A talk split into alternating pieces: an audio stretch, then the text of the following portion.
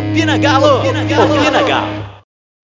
Galo forte! O que, o que esperar do elenco de Jorge Sampaoli no pós-pandemia? Fala meu povo, Opina tá no ar. E dessa vez tá eu, Malu. O Stefano apareceu, tá vivo. E o Lucas do Galo Estatística. A gente vai falar um pouquinho sobre o que esperar do mercado do Atlético até agora. Sobre o manto da massa, 100 mil camisas vendidas um pouquinho dos bastidores do Atlético, a relação com a família Meninho, salários e etc. E vamos começar pelo começo. Malu, como é que tá as coisas? Eu tô bem. Tudo certo? Oi, Stefano, bem-vindo de volta, meu filho. Tudo tranquilo com você? Tudo tranquilo, graças a Deus, e com você, parceiro? Tudo bem, tudo certo. Lucas, como é que tá a vida, meu filho? Tudo certo? E aí, Diego, e aí, galera? Tudo certo. Vamos falar de galo aí. Bora, gente, vamos falar primeiro dessa situação bem interessante do Atlético, que foi a venda do manto. Né? 100 mil camisas vendidas.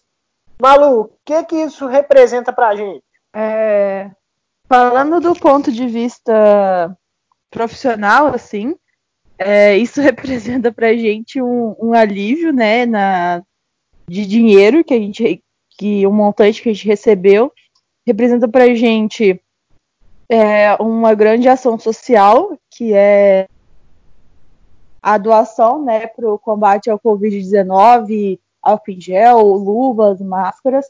É, e do ponto de vista que a torcida sempre cobra, né, que é o marketing, foi uma grande campanha aí de, de publicidade que impactou uma galera grande, não só os atleticanos, né? Essa campanha rodou o mundo e talvez, quem sabe, nos nossos corações a gente espera isso, que tenha marcado um novo início, né?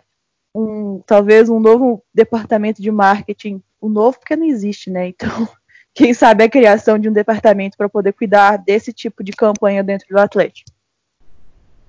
Ô, Stefano, é, te perguntar uma coisa, cara. O quanto que o fato do manto não ter patrocínio influenciou nessa demanda, cara? Ah, influencia muito, né, cara? Porque tem muita gente que reclama daquele aquele borrão laranja que fica na frente da camisa. E realmente a camisa ela limpa, fica visualmente mais bonita, enfim. Tem até um, um estudo que o Grêmio fez que a, a, camisa sem patrocínio venderia mais que a camisa com patrocínio e, compensaria mais financeiramente para o clube. E parece que chegou até, um, até essa discussão, parece que inicialmente seria com patrocínio, aí depois parece que mudou. Enfim, essa parte eu não sei direito como ficou, mas a camisa sem patrocínio é linda, ela ficou linda. Imagina colocar um BMG laranja lá, eu ia estragar o visual da camisa pra caramba. É, isso é verdade. Ô Lucas, tu comprou o manto, velho? E aí, Diego? Não, não comprei não, mas falando um pouco aí sobre esse, o que, que o Galo fez, eu acho que foi algo que, que foi muito diferente no mercado e tinha uma escassez muito grande, né? É, a torcida pedia isso há muito tempo, então o Galo aproveitou isso, aproveitou a força da torcida, fez uma camisa barata e, e o resultado foi excepcional, né? É, isso é verdade. Gente, andando na pauta, é, vale lembrar que esse manto, né, a camisa foi vendida e tudo, cerca de. O presidente tinha passado a informação de que cerca de 40% do faturamento ia ser de lucro para o Atlético, fora a participação que ia ter em campanha do, do combate ao coronavírus. Então, assim, acho que é uma operação relativamente interessante, né? Ao que parece, é, esse dinheiro que entraria para o Atlético ia ser de grande valia para a quitação do salário dos jogadores, então né, a gente vai discutir isso um pouquinho mais para frente. Mas vamos falar de mercado da bola. Tivemos. Peraí, Diego, só, só acrescentar uma coisa que eu lembrei aqui. Se eu não me engano, quem fez a matéria foi o Henrique André, mas até comentei com ele, falando, não sei se eu fico triste ou feliz com essa notícia, mas parece que o Atlético rende, o Atlético lucrou com a campanha do Manto da Massa, nesses oito dias de, que, que tiveram 100 mil vendas, a gente lucrou equivalente à temporada passada inteira, 2019 inteiro. Então, é o tipo de notícia que a gente não sabe se a gente fica feliz porque vendeu mais ou se fica triste porque vendeu mais, né? Porque que tipo de ano que foi ano passado. Mas é só uma coisa que, que vale a pena lembrar, assim, pra gente ver o, o tamanho do sucesso que fez essa camisa. E muito provavelmente, Malu, vai lucrar mais que este ano também. Porque não vai ter mais torcida o restante do ano, muito provavelmente. E o lucro líquido do Atlético com receita de jogos e bilheteria é 7 mil reais este ano. Parece bizarro, mas é o valor que o Atlético tem, que entrou no Atlético líquido, com receita de bilheteria. É, isso não paga um funcionário do administrativo do Atlético hoje. Né? Então é complicado.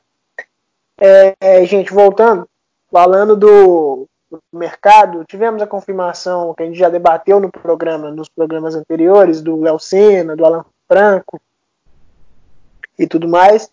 Mas as últimas contratações, o Keno confirmado, Marrone confirmado, é, ao que tudo indica, Alonso também deve ser confirmado nos próximos dias.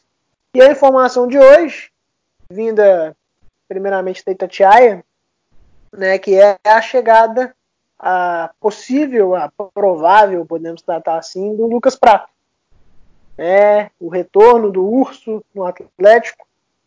E o seguinte, gente, vamos trabalhar primeiro com o que o Atlético pode trabalhar na questão dos jogadores de investidores, que é o caso do Marrone, que é o caso do Alan Franco, do Léo Senna, e qual que é, é, a participação dos jogadores mais experientes, como o Alonso, o Keno, jogadores mais prontos que trariam um retorno mais técnico e menos financeiro, Lucas. Como é que você trata essas duas visões, cara?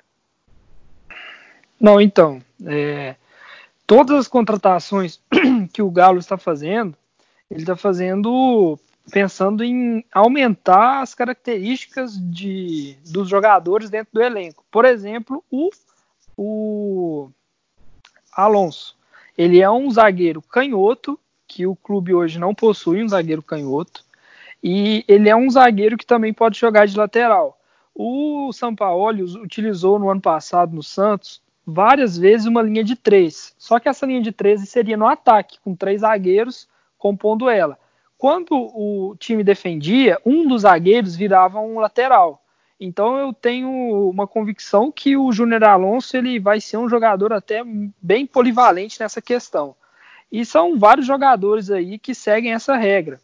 Aí também vai seguir uma regra de uma mescla de experiência com, com jogadores mais jovens que eu acho que o clube ele mira muito bem nos jogadores jovens, contratou bons jogadores jovens e, e também bons jogadores experientes e ao mesmo tempo com essa ampliando o leque de características que eu acho muito importante porque o São Paulo não é um técnico que se prende a um esquema tático só e uma maneira só de jogar ele é um técnico que muda é, várias vezes os esquemas, ele muda a disposição dos jogadores durante os jogos, ele muda estratégias, e, e, isso é muito importante para ter um elenco capaz de suprir essa necessidade do técnico, né?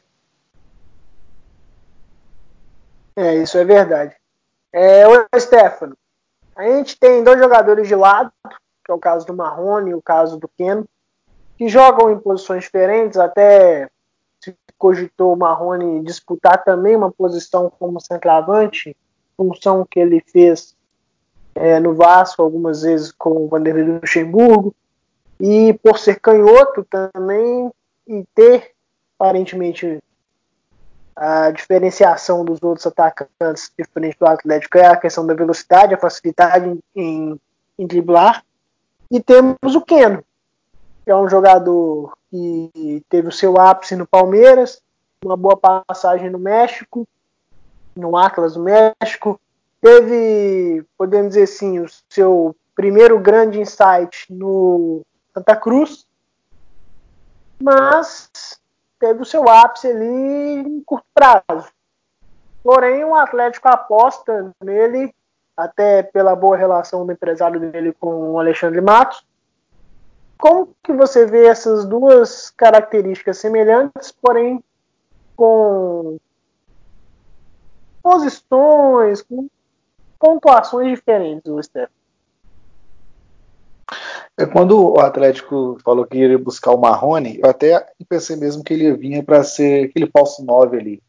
O que eu tinha ouvido é que o São Paulo queria um, um 9 de mobilidade, ele não quer aquele cara paradão, aquele cone ali na área. Então, por isso eu achei que o Marrone viria para ser o 9 e o Atlético não iria mais buscar o. Então, me surpreendeu agora buscando na Royal Barças ou então o Prata. Eu, eu, acho que o Marrone ele vai crescer com o São Paulo. Até conversei com um cara que ele é assessor de imprensa de alguns jogadores lá do Vasco, do Rio de Janeiro, de outros estados também. Ele falou que o único defeito do Marrone é a finalização. Para jogar de nove, isso seria um, um, problema no curto prazo, até ele evoluir. Mas até esse rapaz mesmo falou que o Marrone demonstra que vai crescer, o problema é o Vasco não tinha estrutura e o time também não ajuda muito. E o Ken eu acho que é um cara que vai agregar, porque é um cara que estava em falta no Atlético. Um cara que joga ali pelas pontas, a gente até tem o Marquinhos, mas assim, uma peça ou outra, e o Otero por os lados, eu não sei, eu não sou muito fã do Otero, para ser sincero. Então acho que é um cara que vem para ser titular também. Eu, eu, acho que o Marrone em alguns jogos vai ser titular, porque o, São Paulo ele roda muito o elenco. Nessa rodagem ele vai acabar em alguns jogos entrando. E o Ken é o cara que vai ser o cara o, dos lados do campo, provavelmente titular na maior parte da temporada. Malu, a última especulação que pode se tornar uma negociação efetiva é o retorno do Lucas Prato. Né, até na linha de, de uma busca por um centroavante, especulou Gente, que é o atacante do São Lourenço e da seleção olímpica da Argentina e tudo. Também se especula o. Como é que é o nome dele mesmo, Stefano? Você falou que eu esqueci? Noel Bustos. Isso aí. Também é um jogador mais jovem, mas já com uma bagagem interessante. E nós temos o Lucas Prato, com 32 anos de idade, experiente, com passagem boa pelo Atlético, mas que não vem de temporada regular. O que dizer desse possível retorno? Cara, é... eu até falei no Twitter hoje. Uma galera concordou comigo, uma galera discordou comigo, mas quem gostou bate palma, quem não gostou paciência. Que Cara, eu vou falar uma coisa aqui, exclusiva, não falei no Twitter. É, mirar no Bustos e acertar no prato é tipo você pedir um, um, prato de contrafilé e eles te entregarem um peito de frango, sabe? É, é uma, uma. São pontos de carreira diferentes, são objetivos completamente diferentes e são números completamente diferentes. Então aqui eu estou tratando é, do ponto de vista financeiro, do ponto de vista prático, do ponto de vista técnico. E a gente vê que, tipo, o Bustos, enquanto o Bustos está subindo, né? Ele tem interesse de vários clubes estão querendo contratar ele. Ele tem números incríveis, é, de tanto de, de gols quanto de assistências. Então, ele é um cara que, que pode fazer, né? Que, que ele encaixa nesse esquema do São Paulo de do cara não ter uma, uma posição fixa, né? De, de querer é, compor mais o time e ter jogadores mais polivalentes. E o Prato ao contrário. O Prato ele já saiu do auge dele, talvez ele volte a ter uma boa uma boa fase, talvez, é, não é certeza, e ele já tá caindo. É, pouca gente tem interesse nele, talvez ele venha de graça para o Atlético sair do River para o Atlético hoje não é uma, uma ascensão. A gente está falando do time que foi campeão da Libertadores, vice-campeão da Libertadores. É, então, são duas totalmente diferentes. Duas coisas completamente diferentes. Fora isso, falando especificamente de, de Lucas Prato, o pessoal muito justifica a chegada, a escolha de jogadores por ah, mas com o Sampaoli três pontinhos. E aí a gente tem o Marrone rendendo, é, o Marrone esse, essa temporada, né, esse pouco de temporada que a gente teve, ele não rendeu tanto quanto ano passado. Ah, mas com o Sampaoli, três pontinhos. O Keno, ele teve o auge no Palmeiras, jogou bem no México, estava esquecido lá no time dele. Ah, mas com o Sampaoli e tal. É, mas a gente está falando de jogadores que, que estavam em um time que tinham treinadores que estavam abaixo de Jorge Sampaoli. Agora, a gente está falando de Lucas Prato no elenco do River Plate com Marcelo Gallardo. E a gente não está falando de qualquer treinador, a gente não está falando de qualquer elenco, a gente não está falando de qualquer time. A gente está falando do campeão da Libertadores e campeão da Libertadores seguido. Então, a gente não pode falar, ah, mas com o São Paulo no caso do Prato. Porque se ele não jogou com o Galardo, ele não vai jogar com o São Paulo. Porque o, o São Paulo, por mais que seja bom treinador, ele não está no nível do Galardo. Então, fica essa, essa complexidade, assim, o torcedor muito apegado à temporada que ele fez aqui.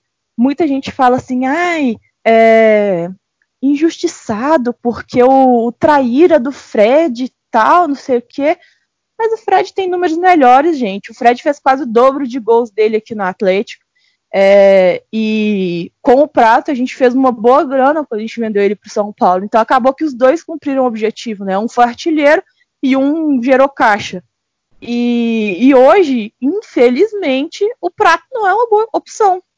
Não existe falar ah, mas com o São Paulo e com o Lucas Prato. Nesse caso, não tem. Então, a expectativa não é boa. Não dá. Usando a lógica, né? Se a gente for usar o carinho que a gente tem pelo Lucas Prato, pela raça que ele teve, pela fase que ele teve aqui, por mais que foi uma fase sem títulos, né? A gente ganhou só a Copa Disney, é, foi vice da Copa do Brasil, acho que ele estava aqui. E.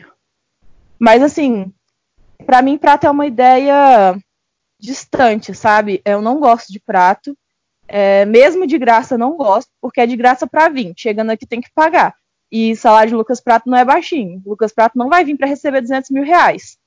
Então, vamos atrás de quem merece ir. Vamos atrás do Bustos, vamos atrás do Gaiche. É, a gente já falou numa live do, do Fala Galo também sobre a característica dos dois, a diferença dos dois e como que os dois se encaixariam no esquema do São Paulo.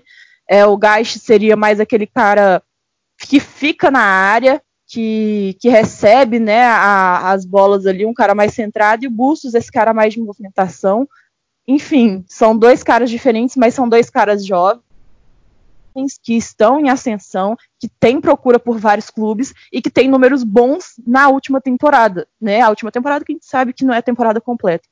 E, e com uma realidade completamente diferente do Lucas Prato. Apesar de, de, de custar dinheiro, são jogadores que podem render dinheiro no futuro. Com o Lucas Prato a gente não vai fazer dinheiro. Boa, Malu. Ô, pode falar, Lucas.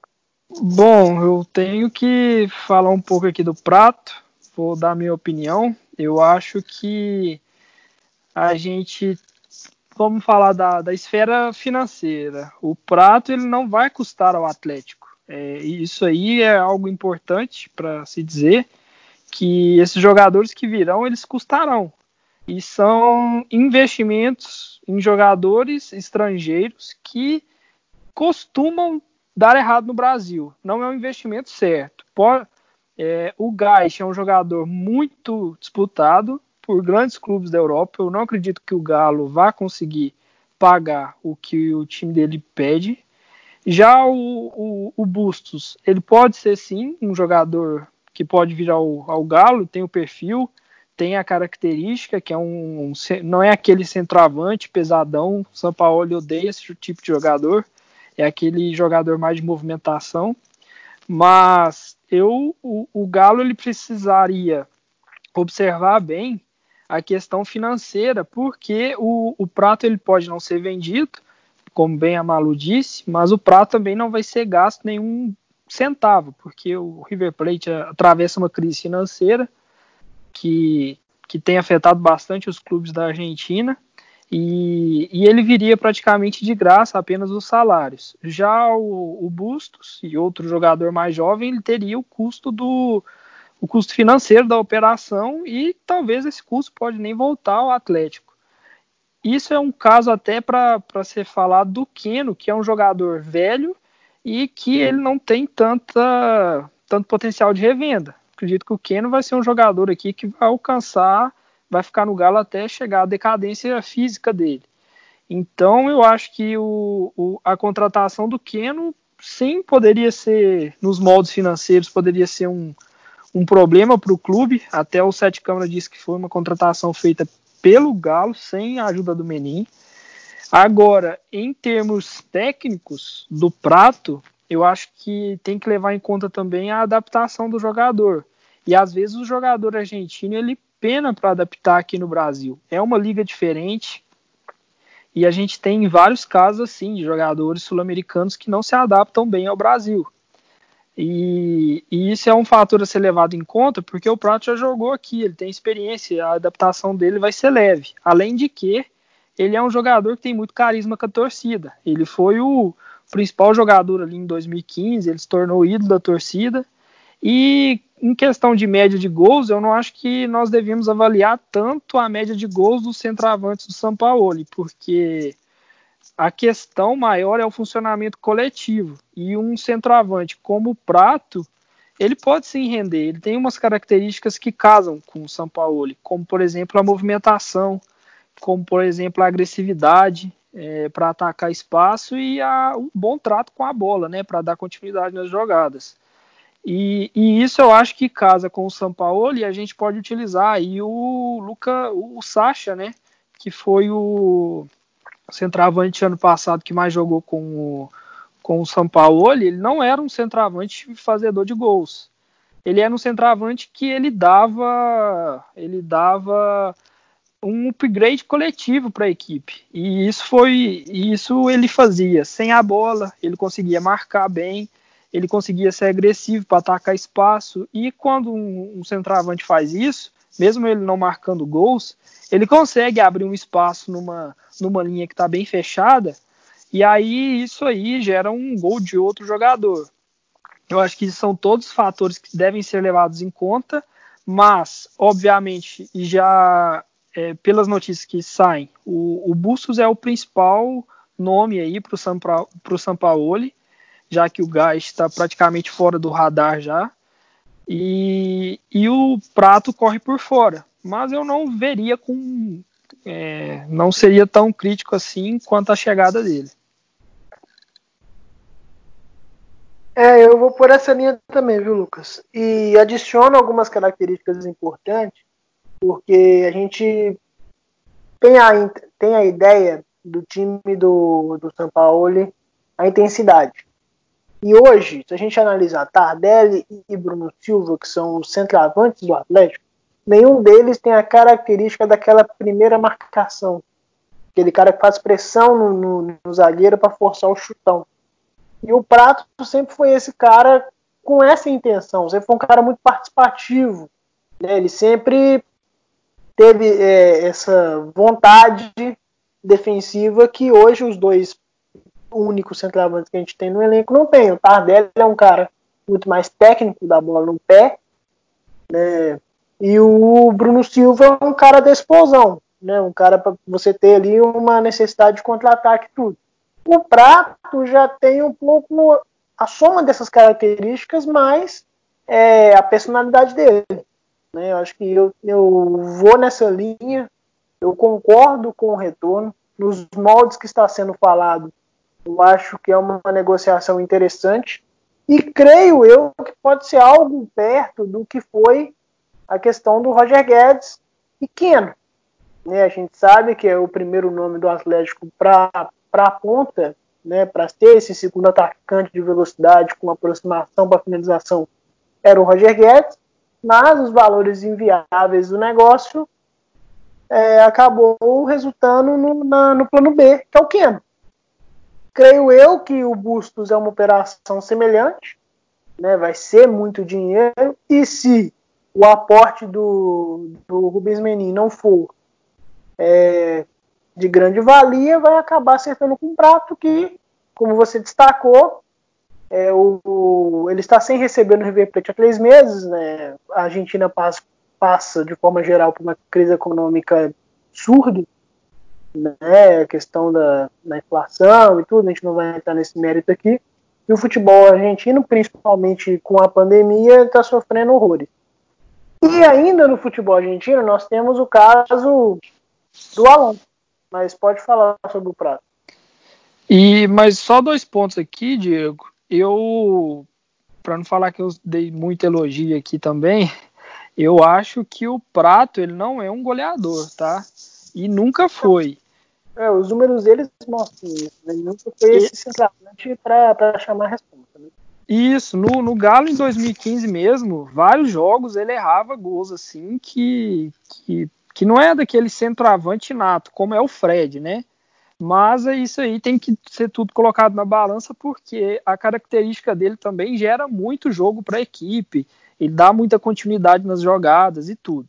E é, outro só pontuando, se eu não me engano, na época teve um estudo que até né, o Galo Estatística poderia trabalhar por esse ponto também, Lucas, é a participação indireta dele em lances de perigo. Hoje a gente pode até fazer uma análise sobre isso, né? Naquela época, o quanto que ele contribuía indiretamente para as chances criadas. Sim, sim. E, e outro fator importante é que o, o Prato ele sempre foi esse centroavante de movimentação da equipe. E, o, e, e a questão do, do, do centroavante hoje do, do River Plate, ele é um jogador muito mais de ser aquele pivô, mais aquele jogador próximo ao Fred. E a segunda, o segundo atacante do River Plate acaba sendo outro jogador pela má fase do Prato mas só para a gente não confundir as características que o Galhardo gosta na equipe dele. O Prato hoje ele não é o centroavante do River Plate. Ele é um jogador muito mais é, com características de colaborar com o coletivo, que é o que ele sempre fez bem, né? Tá, aí eu pergunto para vocês, se o Galo precisa do goleador, do cara que empurra a bola pro gol, do cara que faz o gol, para que a gente vai trazer o cara que não tem essas características, que fez 18 gols nos últimos três anos? E a segunda pergunta é: se o Galo precisa de um centroavante e o Prato não joga de centroavante, para que a gente vai atrás do Prato? São essas perguntas, sabe, que, que são o cerne de tudo que eu falei antes e que para mim não faz sentido nenhum. O é, que, que é mais caro? Pagar um salário para um cara que não faz gol, do jeito que a gente está fazendo com o Ricardo Oliveira, ou pagar um salário mais alto para um cara que faz muito gol, sabe? Às vezes o barato sai caro. E a gente está vendo isso com o Oliveira, a gente está vendo isso com o de Santo. Se fosse para jogar com centroavante que não faz gol, a gente tem três, a gente tem dois no elenco e dispensou um hoje. Então, eu acredito que essa não seja esse não seja o caminho para o Galo hoje. Ah, mas aí tem que, tem que ver a questão de característica, Malu. Acho que não é tão, tão direto assim, não. Mas tudo bem. Pode falar, Estefano. Não, eu, eu, gosto mais daquele centroavantão, que goleador, que cara que só empurra a bola pro gol, que posiciona bem. Mas eu entendo mesmo, igual o, o falaram aqui, o que falou. Lucas, né? O nome dele? Sim. Igual o Lucas falou, que não é muito característica do São Paulo. Ele, gosta mais do cara de movimentação. Não é o cara que eu gosto, mas enfim, não é o que treina o Atlético, é o São Paulo, então vai de um cara que igual o São Paulo gosta. Eu enfim, se o São Paulo está apostando, eu vou apoiar. Mas realmente o Lucas Prato, nos últimos anos dele, o desempenho dele foi, foi bem abaixo do que o Lucas Prato do Atlético. Também é inegável. É, com certeza. Gente, ainda falando do futebol argentino, nós temos aí a eminência de acertar com o Alonso. O Lucas já deu aí as primeiras características dele, que é um zagueiro totalmente diferente do que a gente tem no elenco. Né? Um cara canhoto, com velocidade, com boa técnica é, porém, né, pelo pouco que a gente acompanha, até um pouco que o Fernando Martins, né, que é o nosso companheiro de imprensa, que acompanha muito o Boca Juniors e tudo, destacou né, a questão da qualidade dele, porém também a vamos dizer assim, a maldade do cidadão, né? Ele é um cara que entra forte, tudo. Acho que isso pode ser até uma coisa positiva visando o lado do torcedor, né? que a gente gosta desse tipo de jogador também, vale destacar.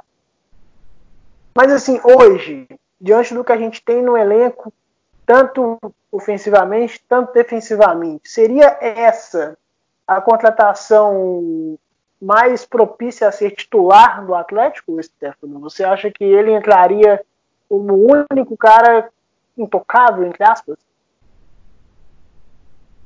Não sei se, se intocável, mas certamente ele vem para ser titular. E ele realmente é bom jogador.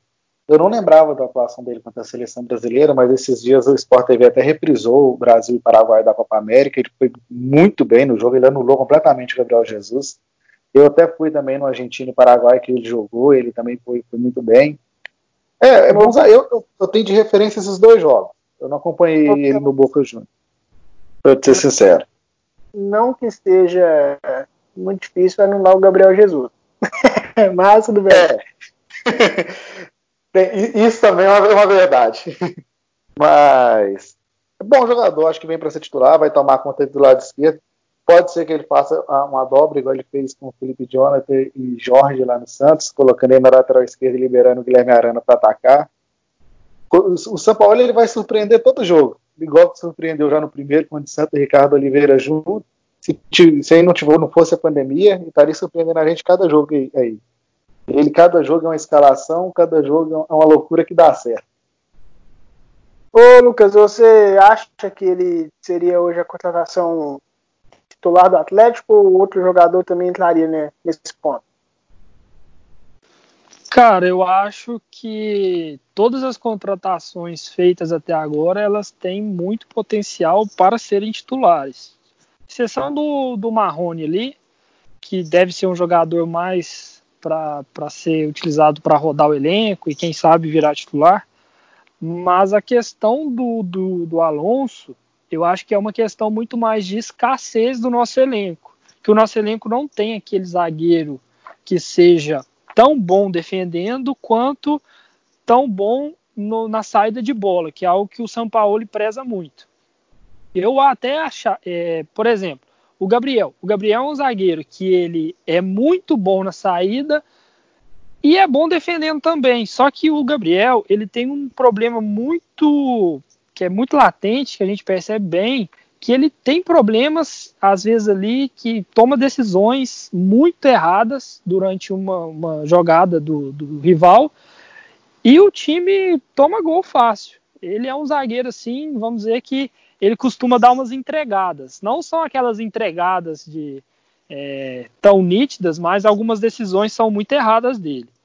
Já é. o, o, o Rabelo ele é diferente. Ele é, um, ele é aquele zagueiro muito bom na defesa, mas que peca um pouco na saída de bola. São essas duas as características que a gente tem. Eu não vou contar tanto o Hever, porque o Hever é um zagueiro muito bom na, na saída de bola e muito bom defendendo a bola aérea ali, quando o time está mais recuado. Em espaço aberto, que é como o São Paulo vai jogar, eu acho que o Hever vai ser um reserva. E, e aí o time fica precisando mesmo desse jogador que tem um equilíbrio aí entre essas duas características e tem um bom passe longo. O Gabriel, eu acredito que o Gabriel vai ter um bom passe longo, mas o Júnior Alonso ele é um canhoto. E esse passe cruzado do lado esquerdo que, que o Alonso faz para o ponta direita aberto, que o São Paulo gosta que eles joguem abertos, isso é muito bom. Por quê? Porque time, vários times jogam bem recuados. E quando você joga com esses pontas, geralmente os times gostam de compactar bem a linha e jogar bem fechadinho, tanto verticalmente quanto horizontalmente. Então, se você der essa bola rápida para o ponta, ele consegue chegar ali rapidamente na área, fazer um cruzamento, chegar num drible e produzir uma ocasião de gol. E para ter esse passe longo é muito complicado, porque o jogador ele tem que ter uma técnica muito boa, não é algo fácil de encontrar. Então acho que é uma contratação muito boa sim. É, e a questão do Gabriel, eu acho que ele é um zagueiro muito bonzinho, cara. Ele entra muito mais para dividir do que para ganhar a bola. Eu acho que esse é o problema dele. Carinha boa, né? Aquele... Tá sempre rindo, ajuda o atacante, o atacante cai, pega a mãozinha, ajuda. Ah, ele, ele, não tem, ele não é tem jogo de ele não tem jogo de corpo, Aquele... ele não tem maldade nenhuma. clássico, é isso aí. Clássico do Mineiro. Clássico do Mineiro que ele perde a bola pro Marcelo Moreno, quase sai o gol do Cruzeiro. Pô, aquele é bola pra você chegar estourando, não é bola pra você chegar é, bonzinho igual ele chegou, não. É bola pra você chegar e ganhar mesmo. Mostrar eu que você tá ali. É, eu concordo até com o Lucas quando ele fala a questão de que eu também gosto da qualidade técnica do Gabriel, a questão dele. Eu acho ele um bom zagueiro, sim, acho que ele. Até por ele ser esse cara boa praça e tudo, isso não traz uma imagem muito legal para esse zagueiro. Infelizmente a gente ainda trabalha com estereotipos, né? Mas a forma dele, dele ser mole nas jogadas que complica. Porque se ele entra com a decisão tomada, vai ou racha, cara. Ele é zagueiro. Mas nada impede também, porque ele é jovem, nada impede ele evoluir. Ele evoluiu muito no Botafogo. Era um técnico que tinha umas ideias, vamos dizer assim, parecidas, que era o Barroca com o Sampaoli, mas a gente pode esperar que o Gabriel aí, em uma, duas temporadas, viria um ótimo zagueiro. Isso é, isso é fácil de acontecer, porque potencial ele tem, técnica ele tem. Falta ele ter um pouco aí, ser um pouco mais frio, mais calculista, que é algo que todo zagueiro bom na defesa precisa, né? É, isso é verdade. Malu, agora uma pergunta séria para você. Nós agora temos Bruno e Marrone e temos Senna e Alonso. Qual dupla falar mais sucesso? Olha, eu acho que dificilmente uma das duas fará mais sucesso que Vitor e Léo, né? Mas a gente tá na expectativa aí do que, que pode vir. O, o Hamilton já vestiu a camisa. então, ai, tudo é possível. É, isso é verdade. Oi, gente, para a gente caminhando na pauta aqui, vamos falar um pouquinho sobre o quão é importante a participação de São Paulo e de Alexandre Mato nessas contratações. Qual que é o peso de cada um no negócio? Ô, Stefano, a gente discorreu agora há pouco sobre os atacantes argentinos que o Atlético está sondando, a questão do prato e tudo. Isso você acha que é uma influência do Sampaoli ou uma aproximação de empresários com o Alexandre Matheus? Qual, qual que você acha que é, que é uma participação mais importante aí? A gente discorreu, o menino fala bonito mesmo, que isso. É, acho que é um, é um, não vai ficar em cima do muro, mas é um pouco dos dois, porque muito jogador quer jogar com o São Paulo porque sabe que o cara vai agregar muito à carreira dele. A gente até viu o Tardelli falando esses dias que se o São Paulo tivesse treinado ele alguns anos antes, ele certamente teria tido um. O Tardelli é um fanfarrão, né? Se ele não tivesse buscado é. só dinheiro, muito mais importante que ele foi no futebol. Também. Mas o Alexandre Matos também é um cara cheio de contatos, ele chega e já, já muda né, a, a, visibilidade do Atlético no mercado, porque ele é um cara que ele não, não perde contratação, ele vai para contratar mesmo. Ele não é aquele cara que fica ali igual o Rui Costa, que não, não sei o que, que era molengão, não. Ele é decisivo quando ele quer algum jogador. E o São Paulo também. O São Paulo não é à toa que ele já apresentou ali, sei lá, com 50 nomes, é um cara também super ligado no mercado, é, e eu acho isso bacana porque se você tem um técnico que não conhece o mercado, igual teve, tem muitos aí que não conhecem o mercado sul-americano, não conhecem o mercado europeu, asiático, o cara já indicou um Bueno que veio lá do Japão, nunca jogou no Brasil, e é um cara que ele já acompanhava.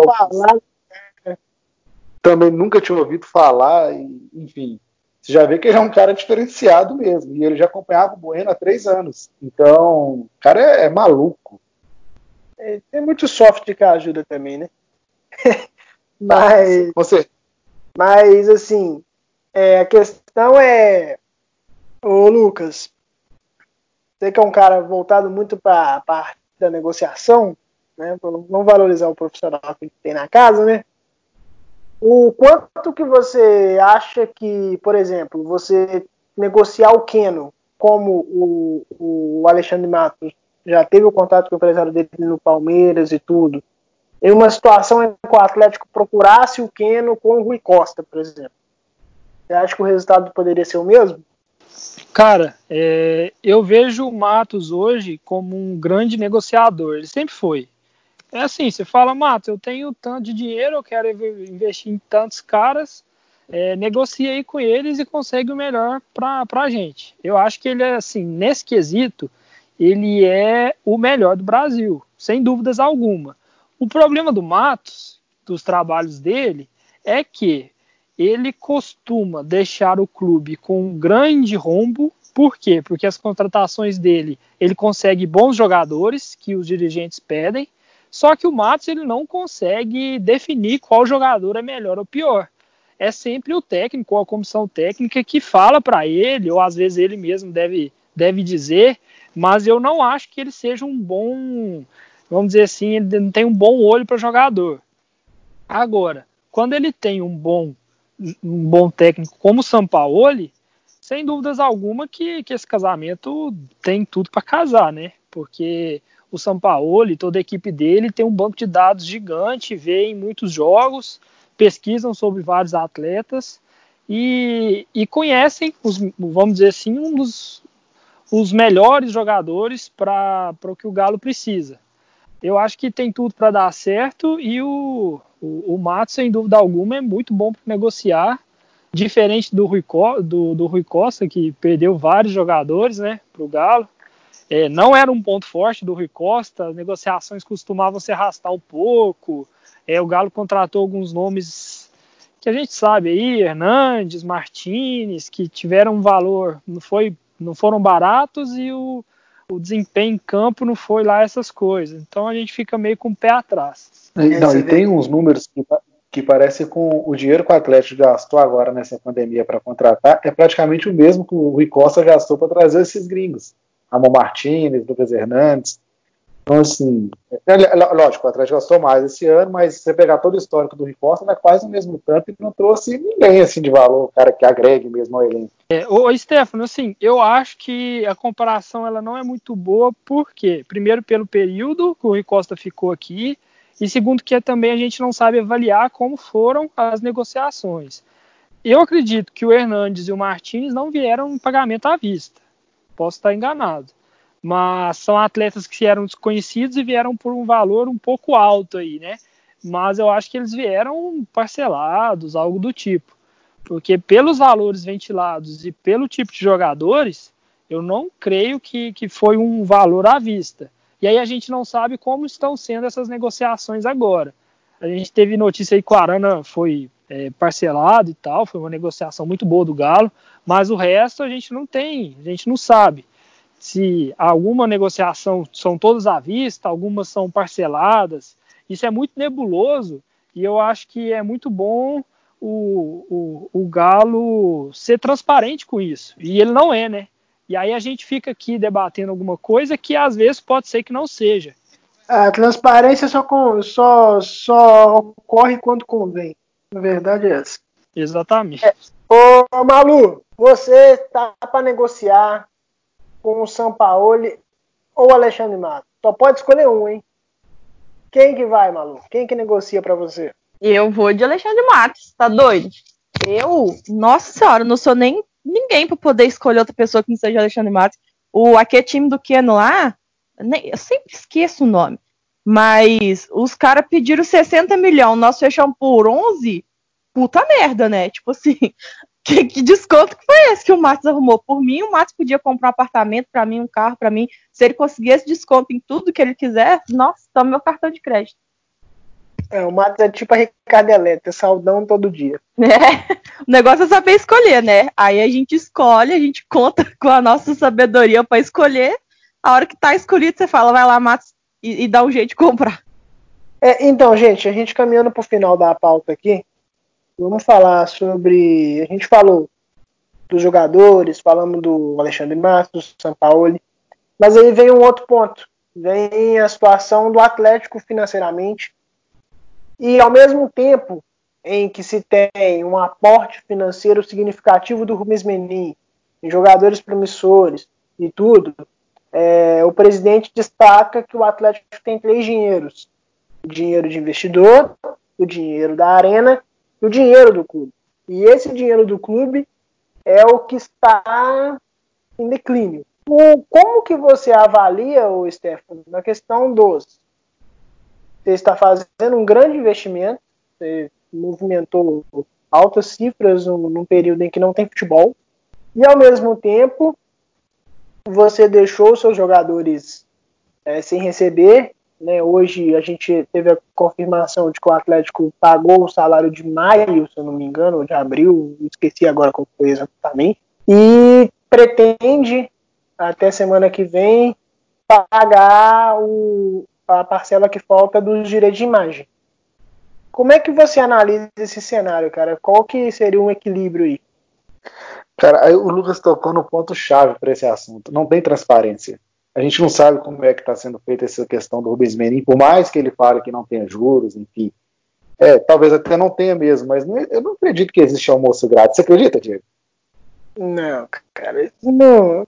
Deixa pra lá. Eu, eu até acho que dinheiro, Rubens Menino é um cara multibilionário, ele não precisa de dinheiro. Eu até acho que dinheiro ele não tá querendo ganhar mesmo do Atlético, mas quando o cara normalmente tem muito dinheiro, às vezes busca poder. Senão ele, o Rafael Menin. É, aí a gente entra numa esfera interessante que é a pirâmide de Maslow, né? A gente fala das, das necessidades. Nós, meros mortais, temos as necessidades fisiológicas, né? Já eles têm a necessidade política, a necessidade de, de autoafirmação e tudo. E aí entra a questão do poder, como você destacou, a questão de ser reconhecido, é um cara que, por mais dinheiro que tenha, por mais competência que tenha nos seus empreendimentos, nunca foi um cara muito de se ver é, publicidade, de ver mídia, e de repente agora já, já apareceu em diversos canais de televisão dando exclusivas e tudo, então assim, né? Já tem gente que, já tem gente que tatuou o rosto dele. É, tem sempre um imbecil também, né? Mas, mas, mas, sobre o, o Menin aí, é, de o que, que ele busca e tudo. Eu acho que o projeto ele é muito condizente de todas as partes. O Menin tem muito a ganhar. A MRV hoje é, se não for a principal, é uma das principais empresas aí no ramo de, da, da engenharia civil do Brasil e do mundo. Então, você ter a arena que dizem, né, que pelos cálculos e tudo, que vai ser a arena mais rentável aí de todo, de, vamos dizer, de toda a América Latina. Então, você ter uma arena no nome da MRV, isso é um puta marketing.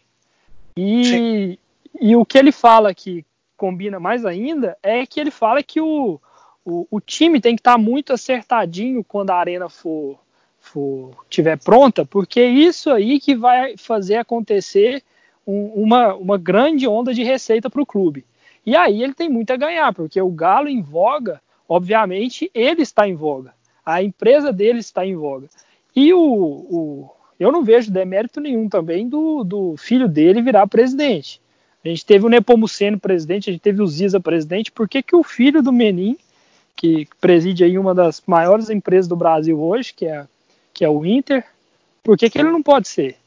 Eu não vejo um, demérito nisso e uma, eu não vejo isso como uma crítica. Às vezes o, o atleticano ele pensa que isso aí é uma, uma jogada de poder e tal, e ao mesmo tempo o, o clube se saneando com duas consultorias muito boas, uma muito conhecida que é a Ernest Young. Então o, o clube ele caminha para ter uma transparência maior, que é o que o que, o, que, o, que a torcida pede, e ao mesmo tempo com nomes em torno do clube que entendem de, de, de empresa e tudo, e eu não, não, eu acho que o Menin, sendo um empresário tão que o, que o Diego disse aí, que é um empresário que aparece tão pouco, né? É, ele mesmo disse que nunca quer ser presidente do Galo, porque ele não entende de nada disso eu acho que ele não aliaria o nome dele a um projeto que fosse obscuro, tivesse algo oculto e, e que fosse denegrir a imagem dele. Bom, minha opinião.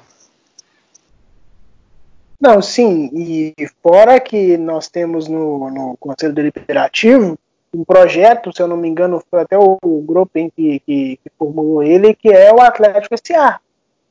Né?